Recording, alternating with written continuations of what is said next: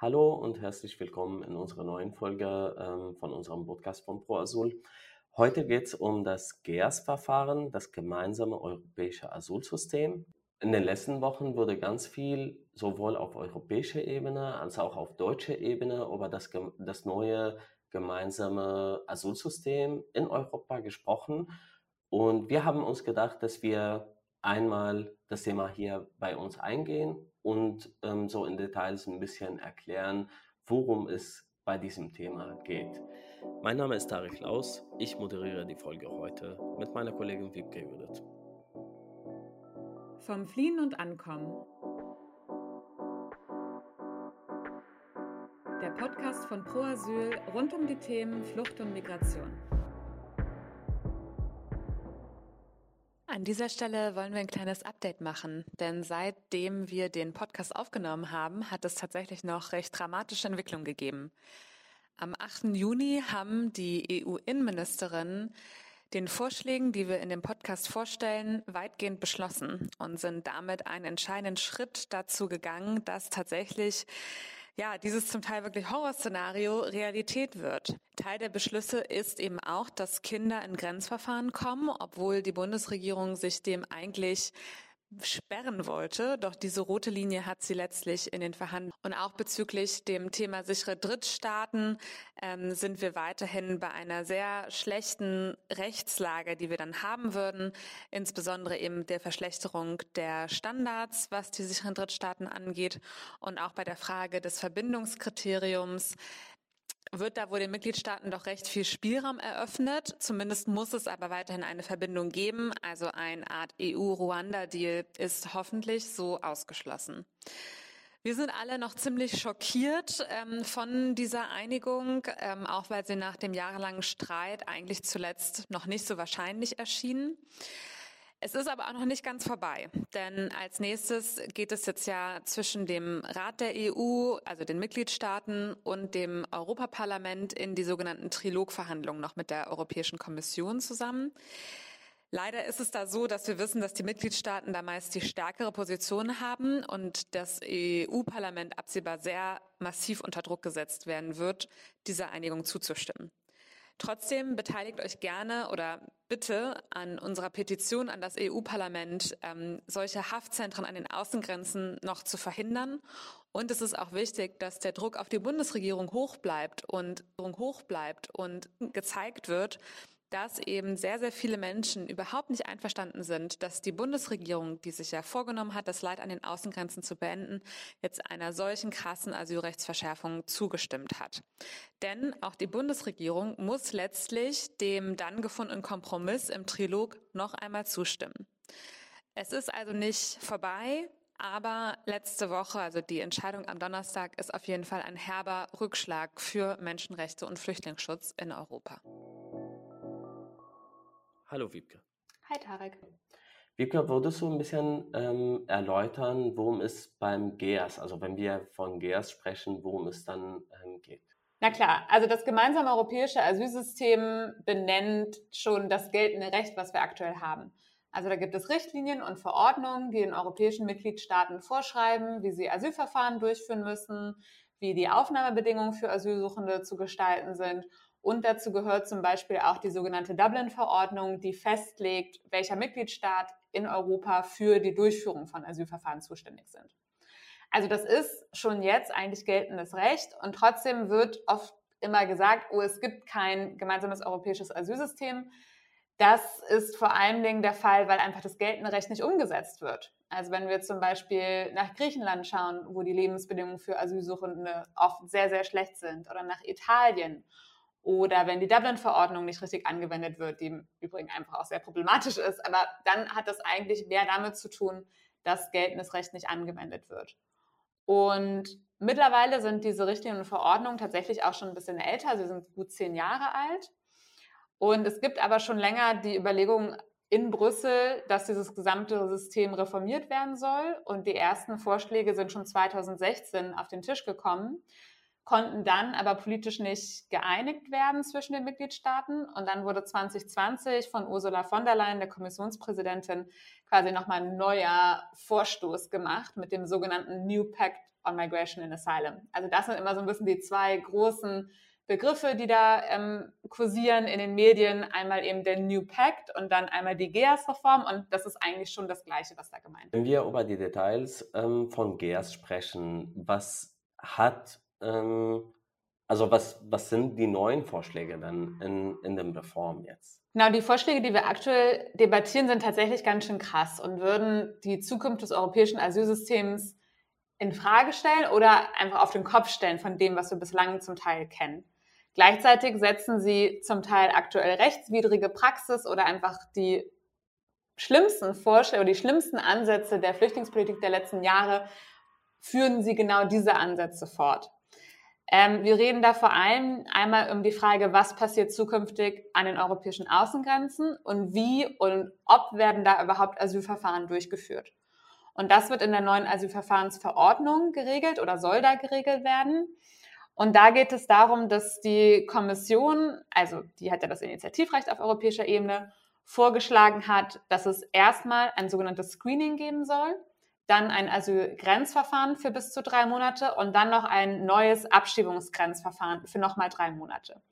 Und während dieser gesamten Zeit sollen die betroffenen Menschen als nicht eingereist gelten, was letztlich heißt, dass die Menschen irgendwo an den Außengrenzen halt festgesetzt werden und vom Rest der Gesellschaft isoliert werden, weil sie sind ja noch nicht eingereist. De facto können sie dann halt nicht sich einfach frei bewegen. Also reden wir über Asylverfahren unter Haftbedingungen. Das ist auch was, was wir in den letzten Jahren schon durchaus immer wieder gesehen haben in Europa und wo wir halt immer wieder in der Praxis gesehen haben, welche krassen Auswirkungen das für die Menschen hat, die ja oft ne, frisch traumatisiert von der Flucht gerade ankommen, eigentlich Vertrauen fassen müssten, Ruhe finden müssten, um sich auf ihr Asylverfahren vorzubereiten und dann aber genau das Gegenteil erleben, aus ihrer Sicht ja auch bestraft werden, wenn man einfach inhaftiert wird, nur weil man Asyl sucht, letztlich aus ihrer Sicht. Genau, und das ist aber das Zukunftsszenario, was wir halt in den Vorschlägen sehen und dann eben auch vor allen Dingen gepaart damit, dass in solchen Asylverfahren gar nicht mehr unbedingt geprüft wird, warum ist diese Person geflohen aus Syrien, aus Afghanistan, aus dem Iran, sondern nur könnte sie nicht vielleicht in einen angeblichen sicheren Drittstaat irgendwo außerhalb Europas hinabgeschoben werden. Also das heißt in der Praxis, wenn die Menschen über die Türkei dann ähm, in Europa einreisen, es wird nicht überprüft, wo die Menschen überhaupt herkommen, sondern eher, ähm, ob sie nicht in der Türkei äh, bleiben könnten. Das ist tatsächlich in Griechenland ja auch jetzt schon der Fall. Also seit 2016 werden ja gerade ähm, Anträge von syrischen Asylsuchenden auf den griechischen Inseln als unzulässig abgelehnt, weil die Türkei angeblich für sie sicher sei, obwohl das einfach nicht der Fall ist in der Praxis. 2021 wurde das dann noch ausgeweitet auf das Ganze, also in ganz Griechenland und auch auf noch mehr Staatsangehörige. Aber das könnten wir halt eben zukünftig auch in ganz Europa erleben und auch noch für viel mehr Staaten als die Türkei. Denn die Türkei hat auf dem Papier zumindest ein gewisses Schutzsystem, auch wenn das rechtlich eigentlich nicht greift und auch nach den bestehenden Kriterien für solche sicheren Drittstaaten gar nicht ausreichend ist. Aber aktuell wird eben vorgeschlagen, so massiv die Kriterien runterzufahren, wann ein außereuropäisches Land als sicher gelten kann, dass eigentlich gefühlt fast alle Staaten dieser Welt da irgendwie drunter fallen könnten. Und damit würden perspektivisch vielleicht auch solche Deals, wie ähm, England mit Ruanda gemacht hat, auch vielleicht in der EU möglich werden. Wenn wir aber über europäisches Recht sprechen, heißt das für mich, dass das nicht nur an den Außengrenzen Europas dann gelten wird, sondern wahrscheinlich auch in, in allen Mitgliedstaaten. Ähm, wie siehst du das in diesem Fall? Welche, welche Änderungen wird die Beschließung der neuen Verordnung für uns hier im deutschen Recht bedeuten. Da hast du komplett recht. Also gerade weil es Verordnungen sind, heißt das, dass sie direkt in den Mitgliedstaaten gelten werden und damit auch in Deutschland. Und da wird sich sehr viel ändern. Aber auch wenn wir uns das Thema Grenzverfahren anschauen, dann denkt man eben tatsächlich immer an Polen, Griechenland, Italien. Aber auch in Deutschland gibt es schon jetzt EU-Außengrenzen, an denen Asylverfahren unter krassen Bedingungen durchgeführt werden, und zwar an den Flughäfen. Zum Beispiel in Frankfurt, aber auch vermehrt in Berlin oder auch München. Und da wird dann eben diese Regelung von bis zu zwölf Monaten de facto Haft auch auf die Flughäfen anwendbar sein. Und aktuell haben wir da Verfahren von nur 19 Tagen, also es ist eine Vervier Vervierfachung der Zeit, die die Menschen da verbringen würden. Und tatsächlich sind wir schon auch noch ein bisschen besorgt, was die Vorschläge angeht, weil aus unserer Sicht aktuell zumindest nicht ausgeschlossen ist, dass solche Grenzverfahren nicht auch an den deutschen sogenannten Binnengrenzen, also zum Beispiel zwischen Österreich und Deutschland oder Tschechien und Deutschland stattfinden könnten, weil da einfach die Formulierungen in den Rechtsvorschlägen noch ein bisschen offen sind, ob nicht solche Aufgriffe an den Binnengrenzen nicht auch als in Verbindung mit den Außengrenzen gesehen werden, was dann eben auch die Tür dafür öffnen könnte, dass es halt solche Haftlager irgendwo in Bayern gibt. Ähm, ich glaube, du hast äh, zwölf Monate gesagt, aber du meinst es, äh, du meinst bestimmt äh, zwölf Wochen. Ja, genau. Sorry, genau. Also drei Monate, vielleicht um sozusagen für das Asylgrenzverfahren. Aber tatsächlich könnte sich dann ja eben noch ein Abstimmungsgrenzverfahren anschließen, womit wir dann bei sechs Monaten sind. Man hört aber auch von der deutschen Politik immer wieder ähm, hier in den Medien, dass die neue Verordnung das Sterben im Mittelmeer beenden wird oder die neue Verordnung ähm, eine Verteilung innerhalb von Europa bedeutet. Ähm, wie viel Wahrheit steckt in diesen Aussagen? Also ich finde gerade zu behaupten, dass jetzt diese Reform dazu führen würde, dass Menschen nicht mehr im Mittelmeer sterben, das ist einfach krass falsch, weil die Menschen sterben im Mittelmeer, weil es keine europäische Seenotrettung zum Beispiel gibt, weil es viel zu wenige sichere Fluchtwege nach Europa gibt, weil selbst sowas wie der Familiennachzug, wo die Menschen ein Recht drauf haben, Monate und Jahre dauert und die Menschen dann letztlich auf die Boote steigen, weil sie halt einfach kein Visum bekommen für Deutschland. Und das ändert sich mit der Reform einfach nicht. Also der Druck für die Menschen, sich halt auf solche gefährlichen Wege zu machen, der wird bestehen bleiben. Und stattdessen werden dann diese Menschen eben zum Beispiel in Grenzverfahren äh, inhaftiert. Und auch die ja, krasse und illegale Praxis der Pushbacks, also dass Menschen einfach an den Außengrenzen verweigert wird, Asyl zu suchen, sie ja oft auch verprügelt werden etc. Auch das müssen wir befürchten, geht einfach weiter oder wird sogar noch schlimmer, denn es gibt tatsächlich in den Vorschlägen auch viele Anreizpunkte, sage ich mal, für die Außengrenzstaaten, halt weiter so rechtswidrig und so brutal an ihren Grenzen zu agieren, weil es für sie quasi weiterhin attraktiver ist, zu verhindern, dass Flüchtlinge ankommen, als sich um sie zu kümmern. Und das ist einmal so, weil es eben gerade weiterhin kein wirklich solidarisches Aufnahmesystem zwischen den Mitgliedstaaten geben wird. Also es soll zwar einen sogenannten Solidaritätsmechanismus geben, aber in diesem Mechanismus äh, wird eben die Aufnahme von fliehenden Menschen gleichgestellt mit einfach Geldzahlung und sogar Geldzahlung an außereuropäische Drittstaaten. Also eine Regierung wie unter Viktor Orban in Ungarn kann dann einfach sagen, okay, wir zahlen die libysche Küstenwache dafür, dass sie halt verhindert, dass die Menschen fliehen und sie in Haftzentren in Libyen stecken, anstatt halt Fliehende aus Griechenland zum Beispiel zu übernehmen. Und damit wird doch Griechenland überhaupt kein Angebot gemacht, mit dem sie wirklich das Gefühl, Gefühl hätten, entlastet zu werden. Stattdessen werden sie eben oder sollen sie gezwungen werden, auch noch solche Haftzentren aufzubauen und halt möglichst viele Asylgrenzverfahren durchzuführen. Und all das ist ja eben eher ein Anreiz, zu verhindern, dass Menschen ankommen und einen Asylantrag stellen können. Also das heißt, anstatt von einem ähm, besagten Solidarität sehe ich da eine Unsolidarität mit den Grenzstaaten auf der einen Seite und auf der anderen Seite, ähm, wie ich das auch mitbekommen habe, das Dublin-Verordnung, also das Dublin-Verfahren wird auch verlängert worden. Kennst, könntest du dazu auch was sagen? Ja, genau, das ist auch irgendwie ganz schön absurd, dass wir eigentlich immer noch das Gleiche diskutieren wie schon vor vielen Jahren, weil diese Frage, wer ist für die Asylverfahren zuständig in der EU, darüber streiten sich die Mitgliedstaaten halt eben schon spätestens seit 2016, aber eigentlich schon viel länger. Und das ist schon immer der Hauptstreitkonflikt gewesen. Und als dieser New Pact oder dieser neue Vorstoß vorgestellt wurde, wurde auch gesagt, oh, das ist jetzt der Neuanfang. Ja, wir haben hier ein ganz neues System.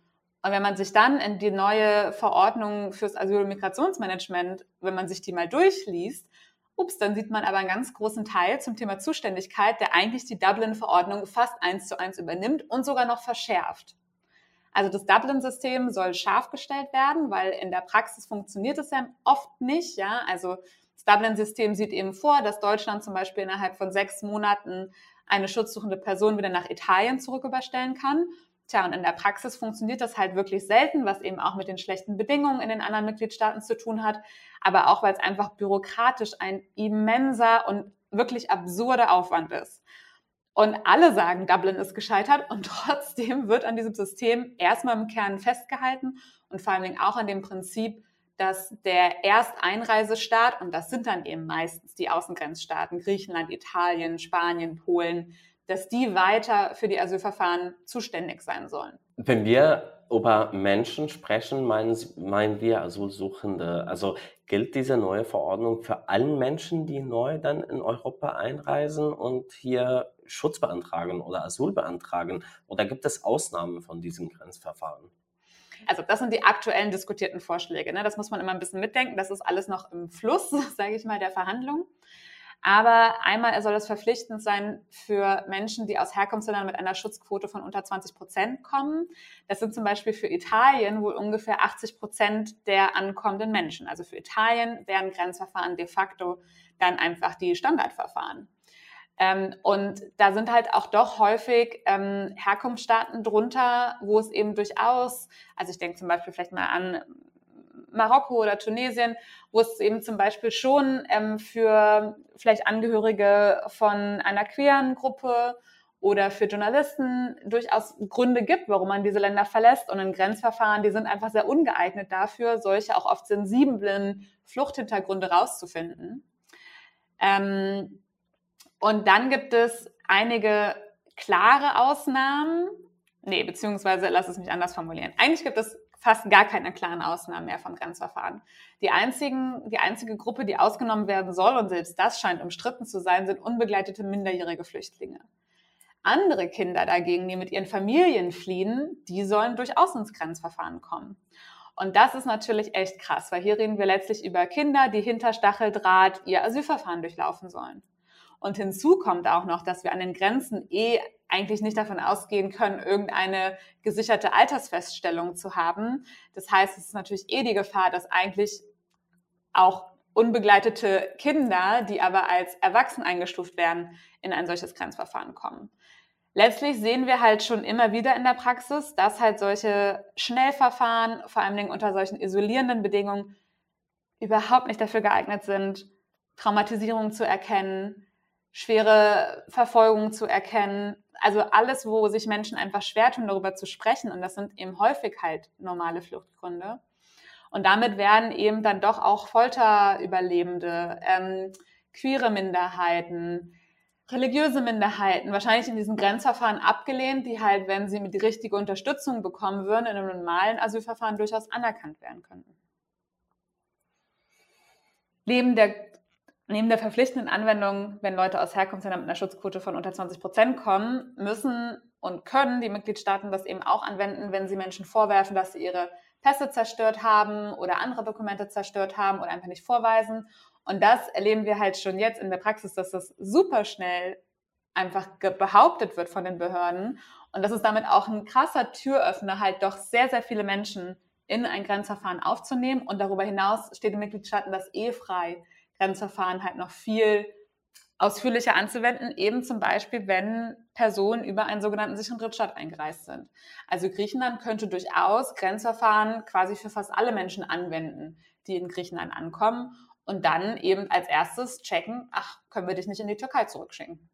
Das heißt, die Gesamtnarrative darüber, dass ähm, europäische Mitgliedstaaten sich an äh, geltenden Recht dann ähm, halten, würden, wenn man GERS jetzt beschließt, geht es einfach darum, dann im Grunde genommen diesen Recht abzuschaffen an sich und dann hat man kein Recht und dann halten sich ja alle auf diese ähm, so. Ja.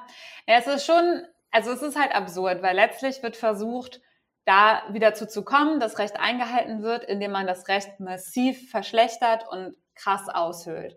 Und das wird aber die Mitgliedstaaten, so wie Ungarn oder Polen, die sich schon jetzt null mehr für europäisches Recht interessieren, nicht davon abhalten, noch viel weiter zu gehen, das Asylrecht quasi in ihrem Land abzuschaffen, wie das Ungarn eigentlich schon auch gemacht hat seit einigen Jahren, oder halt durch die massive Praxis der Pushbacks zu verhindern, dass die Leute überhaupt dazu kommen, einen Asylantrag zu stellen, um dann vielleicht noch die minimalen Rechte, die auf dem Papier noch erhalten wird, quasi das einzuhalten.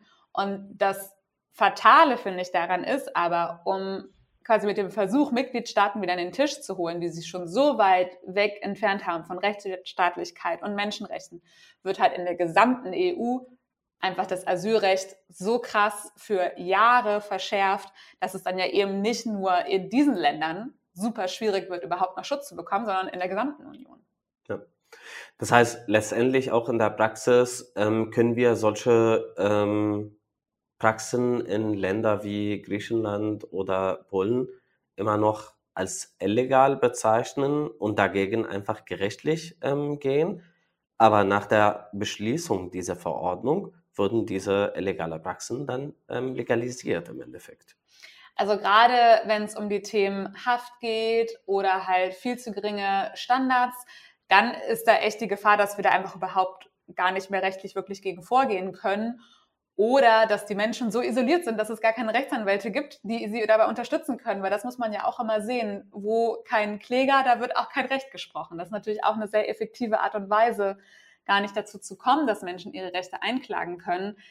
Persönlich würde ich sagen, das ganze Thema Pushbacks, das kann gar nicht legalisiert werden eigentlich, weil das ist völkerrechtswidrig. Also das ist so klar völkerrechtlich geregelt, dass das illegal ist in der Anti-Folter-Konvention, in der Europäischen Menschenrechtskonvention.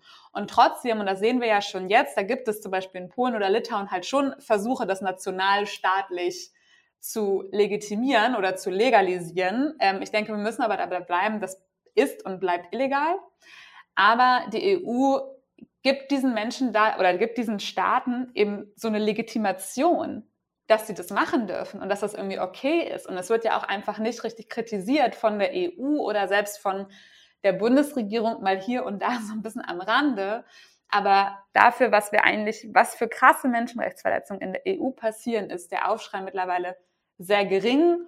Und in den ähm, Reformvorschlägen gibt es halt zum Teil ein bisschen versteckt eben wirklich solche, ja, Scheinlegalisierung oder Halblegalisierung von diesen Praktiken, wenn man zum Beispiel von einer Verstärkung von präventivem Grenzschutz redet, dann sehen wir halt jetzt, wie präventiver Grenzschutz aussieht. In Griechenland setzt die Flücht, also setzt der Küstenwache dann halt Wellen ein, um Boote abzudrängen, ja. Sie nennen das vielleicht präventiven äh, Grenzschutz, wir nennen das Pushbacks so. Und das ist halt, wo sich die Debatte entzünden wird und wo es natürlich dann sehr schwierig wird, da irgendwie auch politischen Druck aufzubauen, das zu beenden, wenn es gleichzeitig über andere Wege legitimiert wird. Ja, also letztendlich auch, wenn die Menschen nun wo regist äh, registriert wurden und dann eher nicht als Eingereister in Europa gelten, dann wird es überhaupt sehr schwierig, so nachzuverfolgen, wer gebuschbergt wird und wer eingereist wird und wer in solchen Lagern untergebracht wird.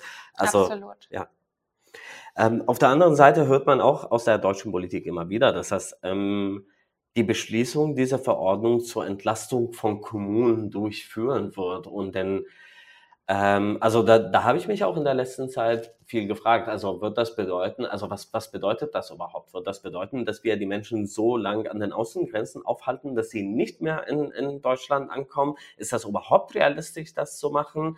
Ähm, ist das realistisch, dass die Grenzstaaten auch mitmachen bei so einer Verordnung? Ja. Also ich glaube, das ist die Hoffnung von Deutschland, weil das muss man halt auch ganz klar sagen, dass viele von den Positionen, wo wir wissen, dass die Bundesregierung diese verhandelt, eben schon darauf hinwirken sollen, dass die Leute eben möglichst an den Außengrenzen festgehalten werden und dass die sogenannte Sekundärmigration, also das heißt, dass Leute eben zum Beispiel in Griechenland ankommen und dann, weil die Bedingungen da so schlecht sind, weiter nach Deutschland kommen, die soll halt auf jeden Fall gestoppt werden. Das ist Deutschlands erklärtes Ziel und eigentlich von allen Parteien. Nur wird dann halt selten gesagt, wie und was das für die Menschen bedeutet. Ähm, dass das praktisch wirklich realistisch ist, glaube ich halt nicht, weil nach allem, was wir halt bislang sehen, wie gesagt, gibt es weiter gar keinen Anreiz für die Außengrenzstaaten, dass die die, die Bedingungen da wirklich verbessern wollen würden. Und wenn sie anfangen, alle Leute in, zu inhaftieren, dann wird das sicherlich sehr viele treffen, aber es wird auch viele andere geben, die dann halt nur noch gefährlichere Wege gehen, um halt versteckt irgendwie weiter nach Nordeuropa zu kommen. Ähm, das ist, glaube ich, der Punkt. Ja, solange Flucht besteht, das kannst du, Tarek, viel besser auch erklären und begründen. Ne? Dann werden die Leute weiter fliehen, weil es ändert sich in den Herkunftsländern ja nichts. Und das ist genau das, also sowohl in den Herkunftsländern als auch in anderen europäischen Mitgliedstaaten. Also die Bedingungen würden sich verschlechtern und von daher wird das eher auch dazu führen, dass vermehrt Menschen einfach nicht in diesen ähm, europäischen Mitgliedstaaten bleiben, sondern eher woanders hingehen, wo es wo die Situation ein bisschen mehr menschenwürdiger ist, so ja. in, in diesem Fall. Aber das bedeutet für mich, dass wir auch wieder wahrscheinlich Bilder sehen, wie ähm, das Bild von dem LKW an der deutsch-österreichischen Grenze mit 70 Tote im Jahr 2015 ähm, sehen würden, weil die Menschen eher diesen gefährlicheren Wege dann nehmen würden, damit sie nicht inhaftiert würden an den ja. Außengrenzen Europas. Genau. Und was man da vielleicht auch noch zu sagen muss, ähm, und das ist vielleicht auch so ein bisschen, vielleicht auch schon Richtung Abschluss sozusagen unserer Erklärung, wo stehen wir eigentlich und was ist der Zeitplan? Denn auch wenn wir sozusagen relativ vor einer, also vor einer politischen Entscheidung kurz davor stehen, können wir gleich nochmal besprechen, ähm, dann braucht so eine Reform halt auch immer ein, zwei, drei Jahre, bis sie überhaupt geltendes Recht ist. Also auch wenn der politische Druck sehr hoch ist, dass es vor der Europawahl 2024 eine Einigung geben soll, wird das nicht direkt geltendes Recht. Das heißt, für die Kommunen ändert sich in den nächsten drei Jahren wegen diesem Beschluss erstmal nichts. Ja? Und die haben ja aktuell sicherlich zum Teil auch Probleme in der Unterbringung. Aber das heißt, diese Reform und diese krasse Verschlechterung hilft den Kommunen nicht. Das ist Augenwischerei.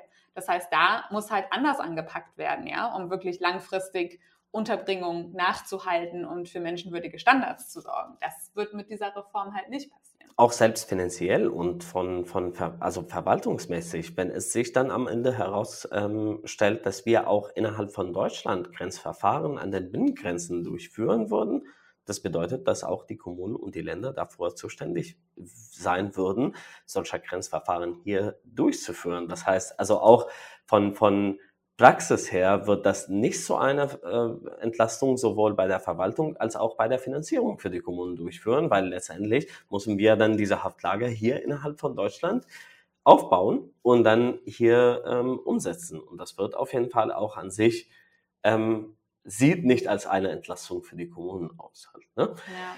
Ähm, wie wie sieht's aus dann in den nächsten Tagen jetzt? Also was wird jetzt auf, auf ähm, europäischer Ebene oder in welche Richtung geht die Debatte? Und was können wir auch ähm, die Menschen, die uns gerade zuhören, mitgeben? Wo können sie auch ähm, politisch gegen diese Verordnung ähm, was machen? Ja.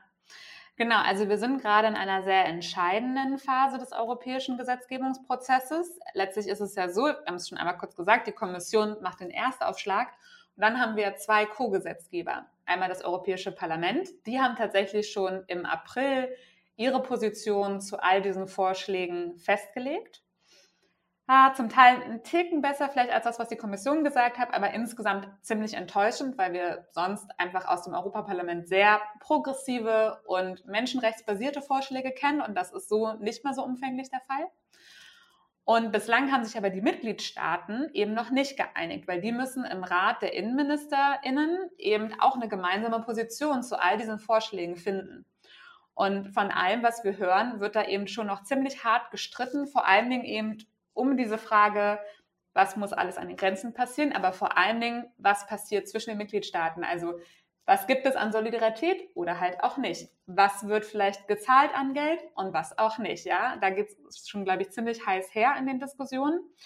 Und eigentlich war der Plan der aktuellen schwedischen Ratspräsidentschaft bis zum Ende ihres Mandats, also bis Ende Juni, Einigung über also Verfahrensverordnung und Asyl- und Migrationsmanagementverordnung, also diese ganz zentralen Verordnungen zu bekommen. Und wenn man jetzt in der letzten Zeit die Nachrichten verfolgt hat, dann hat man zum Beispiel auch die deutsche Innenministerin Nancy Faeser, jetzt zuletzt auch deutsche Außenministerin Annalena Baerbock und andere Spitzenpolitiker gehört, die eigentlich alle sagen, es soll bis Ende Juni eine Einigung geben.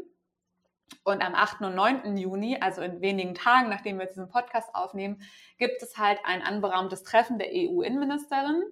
Und da ist eigentlich geplant, dass es diese Einigung geben soll. Aber von allem, was wir bislang aus Brüssel hören, sind die Mitgliedstaaten zum Teil noch sehr weit voneinander entfernt.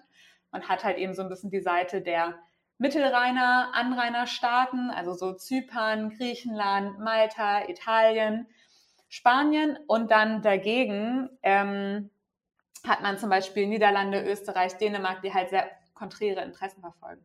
Und wenn es am 8. dann jetzt doch keine Einigung gibt, ähm, gibt es irgendwie einen anderen Zeitraum, wo diese, wo solche Einigung dann auf europäischer Ebene stattfinden kann? Naja, also letztlich müsste man, glaube ich, davon ausgehen, dass so eine Einigung dann jede Woche kommen kann. Ähm, es gibt den sogenannten Ausschuss der ständigen Vertreter, die halt regelmäßig in Brüssel tagen, jeden Mittwoch.